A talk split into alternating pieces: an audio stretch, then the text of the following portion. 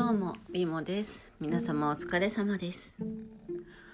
あの最近なんですけど洗濯をして外に干したいんですけど朝干していくと帰りはもう真っ暗でたまに雨降っちゃったりして外になかなか干せないんですね。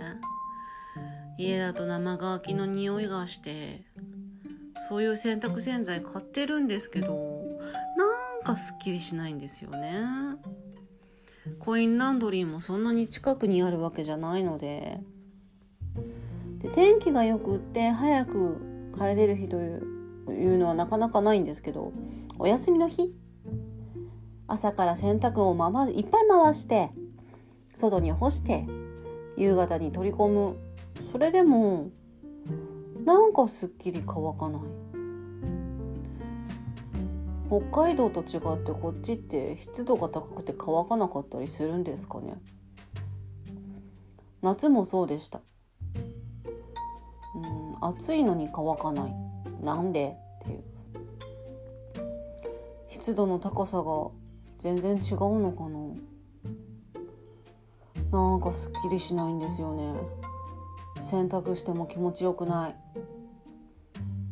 北海道はすごい寒い中で外で干してもなんかパリッとしててもすごく気持ちよかったのに何なんでしょう。なんかいい洗濯方法を教えてください。私はポッドキャスト初心者です。この番組は昔懐かしいものを振り返ってみたり最近の気になることをちょっとだけお話ししてみようかと思います。ただし私の記憶力はポンコツで情報を受信するのは昭和製のアナログアンテナです。そんな私のポッドキャスト、名前はブラウン管ラジオ第9回始めます。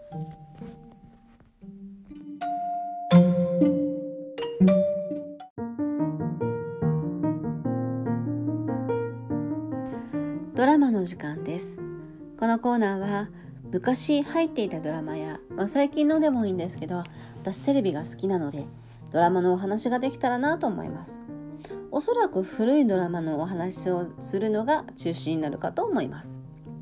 今回お話しするドラマそれは感想を一言で言うとエモいドラマです。最近このエモいって言葉使いますよね。それがぴったりなドラマじゃないかなって思います。エモいとは言い表せない素敵な気持ち。感情が揺さぶられた時予期せず感動した時とりわけ心地のいい懐かしさや良質なセンチメンタルに襲われた時に使う言葉だそうです。私はこの時代を生きているわけじゃないんですけど時代設定は昭和30年代初めのドラマです。タイトルは「菊次郎と咲」ビートたけしさんの小説です。自叙伝ですね。で、うんと、菊次郎と咲それは両親の名前ですね。お父さんが、うんと、ペンキ屋さん。東京タワーが建った頃のお話で、東京タワーを塗っていたそうです。お母さんが咲さん。演じていたのは、うんと、菊次郎を演じていたのは陣内孝則さん。咲を演じていたのは室井茂さん。もうあとおばあちゃん演じていたのがキキキリンさん。もう容赦なくぶったたくんですよね「たけし!」っつってパシン！で廊下に立たされるなんて当たり前だしもう学校にねいつでも押しかけちゃうお母さん？もうバイタリティあふれるお母さん。今でもこんなお母さんやっぱりいない昭和だよなっていう。でもこの時代私は生きてないですけれどもああいい時代なんだろうなって思います。まあ何年か経って振り返ったら今この時代もあの頃は良かったなっていうドラマになるようなセンチメンタルさというか そういう懐かしさを感じるようになるかもしれませんけどあの昭和の時代ってやっぱり独特ですよね。近所付き合いの形ですとかもうお父さんはお酒好きでね酔っ払って帰ってきて家の中暴れたりすることもあるみたいな。そういうドラマでしたね。これが2003年から2003年7月から2003年9月が第1シリーズ。第2シリーズが2005年7月から2005年9月第3シリーズが2007年7月から2007年9月ですね。にやっていましたテレビ朝日系のドラマですこういうなんでしょう昭和のドラマでいろんなドラマ好きなものありますけどこう第1シリーズ第2シリーズ第3シリーズで続いてるものってなかなかない気はしてます。なので私はこのドラマ好きです。でも再放送とかって何回かされたけど最近もう全くされなくなったな。見せられないシーンもあったりするのかもしれないなとは思います最近いろんな規制がドラマでも多いですからねタバコ吸ってるシーンがなくなったりとかうん結構いろんな規制でドラマがちょっとリアリティから離れてしまってってる部分もある気がするんですよねそこまで厳しくしなくてもって思うんですけど。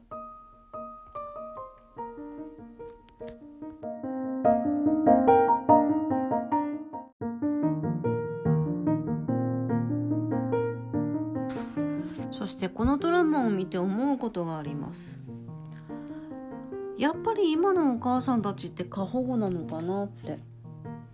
子供に使う時間がすごく多い気がするんですよね。昔のそのこの菊次郎と咲を見ていると思うんですけどうんとお父さんもお母さんも働いていて。でなんか子供に対してもなんか結構雑な扱い？今から見るとな感じなんですけどもう長男次男、まあ、長女あと三男はビートたけしさんなんですけど長女はあ違う長男は先生長女も頭いいし次男は有名な北野勝さんですよね。大学教授。そして世界の北野。そんな過保護に一生懸命に根詰めて子育てしなくても優秀な子は育つんですよ。うん、この家族ってそうなんじゃないかなって。お父さんはちゃめちゃですけどねすごく学があってっていう感じでもないのでやっぱり自分で何か磨いていくものっていうのがあるんでしょうね。天性のものがあるわけじゃなくても、勉強できなくても感受性が豊かな子はそっちに伸ばせばいいわけですし。スポーツ万能な子は勉強できなくても勉強が全部じゃないかなとは思います。もちろん勉強できる子はそこをいっぱい伸ばしてあげればいいと思うし。そんなことも考えるドラマでした。また見たいなと思います。再放送されないかな？以上ドラマの時間でした。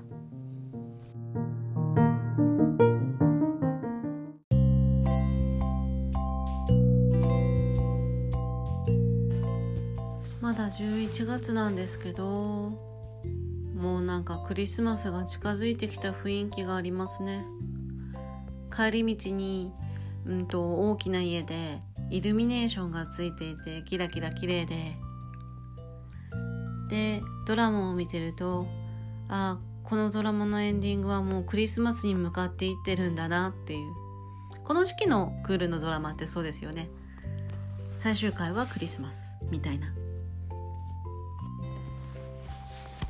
いろんなクリスマスソングがありますよね。クリスマスソングちょっと検索。ソング。すぐ思いつくクリスマスソングは何ですか？ああそう。バックナンバーのクリスマスソングいいですね。最近。あそしてこの声あた、えー、この声温めますかでいいんだ。おにぎり温めますかっていうあのバラエティ番組大泉洋さんの方が頭に出てきててしまって。ドラマのタイトル間違えか間違間違えたかと思ったけど合ってました。うんと僕らの心に残る定番クリスマスソング24選。クリスマスイブ。ああ山下達郎さんですね。世界の終わりサイレント。これがドラマの主題歌。今やってるやつですね。ああ私たちの世代はこれかな。マライア・キャリー恋人たちのクリスマス。桑田佳祐白い恋人たち。私最近 CT を取ることがあって音がうるさいのでこれをしててくださいって CT に入ってる間ヘッドホンを聞かされるんですけどずっと流れてる音楽が桑田佳祐さんでした。これは神奈川だからでしょうか。うん、ここで祭りの後とかすげえ懐かしいと思ったけどこれ聞かされながらって思いました。あそうそう。松任谷由実さんですね。恋人がサンタクロース。あとミーシャさんのエブリシングもそうなんだなあビーズいつかのメリークリスマスああいいな。男の人にこれ歌ってもらうのとかいいですね。ファムラストクリスマス。いっぱい流れ出しますよね。クリスマスか。特に素敵な思い出とかないな。今年のクリスマス予定は決まってますけど素敵な予定では全くないので。ああ浜田雅俊牧原紀之チキンライス。これ最近の曲って思ってたけど2004年か。そっか「へいへいへい」から生まれた曲か。もう古いな。あ中山美穂さん遠い町のどこかで。歌いますねこれ。あカラオケ行きたくなってきた。カラオケでクリスマスソングいっぱい歌ってくるかな。寂しくなるかな。さ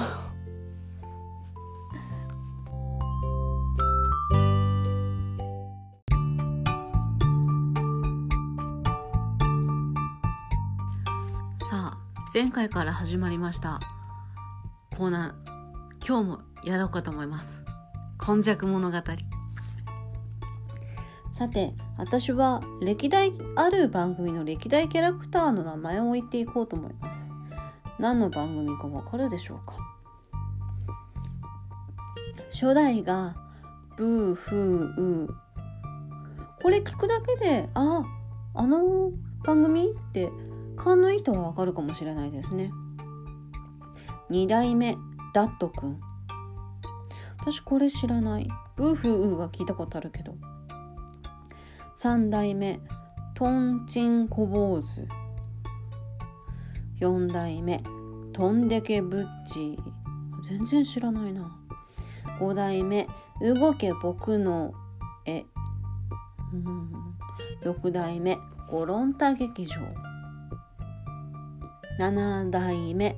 ブンブンタイムまだまだ続きます。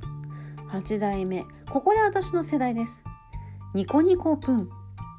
わかるかな ?9 代目、ドレミファドーナツ。わかってきたかな ?10 代目、グーチョコランタン。11代目、モノランモノラン。12代目、ポコポッテイト。13代目から今もかなガラピコプー。聞いたことない。今新しいのは全然わかんないな。まあ、私はもう完全ジャジャマルピッコロポロリニコニコプン世代です。ドレミファドーナツも知ってますね。あと、グーチョコランタンは4人組なんだ。あ、ドレミファドーナツも4人組か。だいたい3人だと思ってたらその前あれ？そっか。うんとこれで見ていくとニコニコプンまでが3人なんだ。ドレミファドーナツグーチョコランタンは4人。でモノランモノランからまた3人に戻るんだな。今そうですね。3人なんですね。おや？有名な方が声優をやっていたこともあったんですね。初代は黒柳徹子さんがやっていたり。でこれ今やってるガラピコプーガなのかな？ウィキペディアで見ると TM レボリューション西川貴教さんだったり女優の佐藤ひとみさんだったりが声をやってるんですね。へえあなたはどの時代ですか？以上今昔物語でした。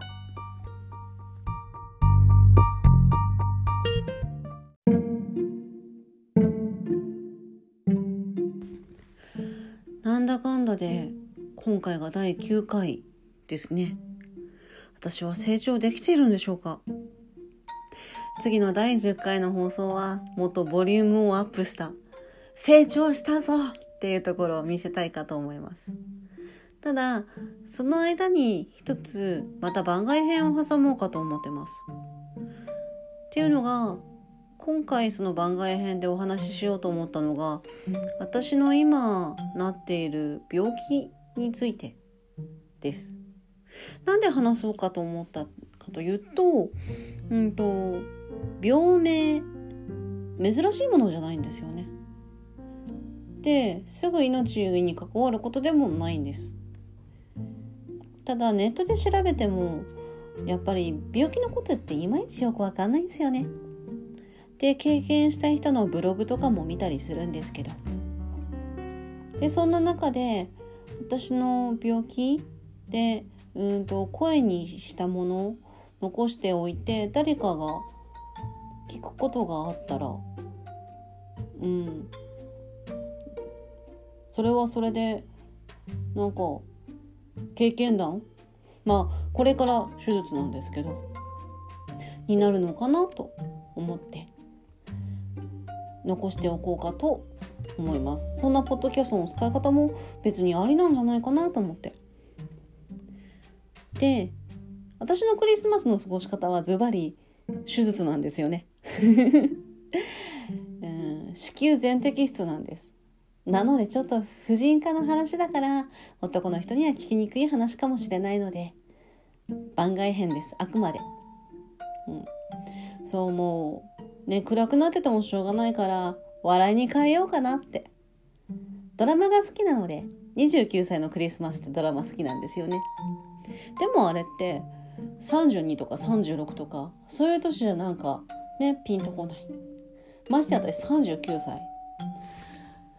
39歳のクリスマス、うん、病院で手術で笑い飛ばせるかなって。笑いに変えちゃえと思って。手術いつにしますかって言われた時に、クリスマスか1月の私の誕生日、うん、どっちにしようかなみたいな。で、1月よりはクリスマスの方がすぐ冬休みに入るので仕事にもあまり支障ないかなと思って。で、家じゃないちょっと柔らかい布団で寝られるし、ご飯も3食しっかり出てくるしって思ったんですけど、あれもしかしたらおかゆとかになるのかな？予定と違うんだけどなっていう、病院に煙突あるかな？サンタクロース来てくれないかな？いい子じゃないから来ないな。ってな感じの番外編をやろうかと思ってます。うまく話せるかわかんないですけどね。そして男性の方にはちょっとねうんえー、っていう引くような話になっちゃうかもしれないですけど。まあなんとなくなんで男性の方は第10回を聞いた方が聞いた方が聞いていただけるとありがたいです。でいつものようにまた金曜日ギリギリの配信なのでこれななっちゃうのでこれから編集に移りたいと思います そこは変わらないなということで、最後まで聞いていただきましてありがとうございました。では、これから編集に入ります。では、また聞いていただけるとありがたいです。第10回には今まであえて言ってこなかった言葉をよくね YouTube とかねポッドキャストで最後にね何々をお願いしますって言葉を第10回になったらやっと言おうかと今まではあえて言わないできたので私そういうの言うの苦手なんです。その私の中の禁断の言葉を言おうかと思うので よかったら聞いてください。お願いします。では今日はこの辺で。リモでした。